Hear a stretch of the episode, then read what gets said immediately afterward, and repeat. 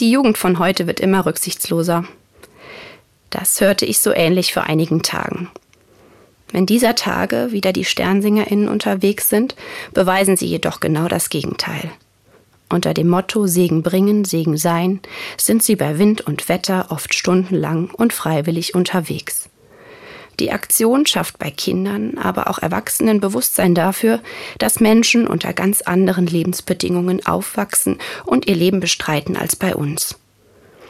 Die SternsingerInnen sammeln jedes Jahr Spenden für Hilfsprojekte für Kinder in rund 100 Ländern.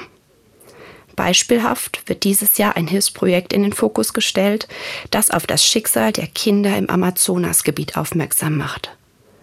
Der Erlös aus der Aktion soll diesen Kindern dabei helfen, eine nachhaltige Landwirtschaft zu betreiben, die sowohl den gestiegenen Anforderungen der modernen und globalisierten Welt als auch einem verantwortlichen Umgang mit natürlichen Ressourcen Rechnung trägt.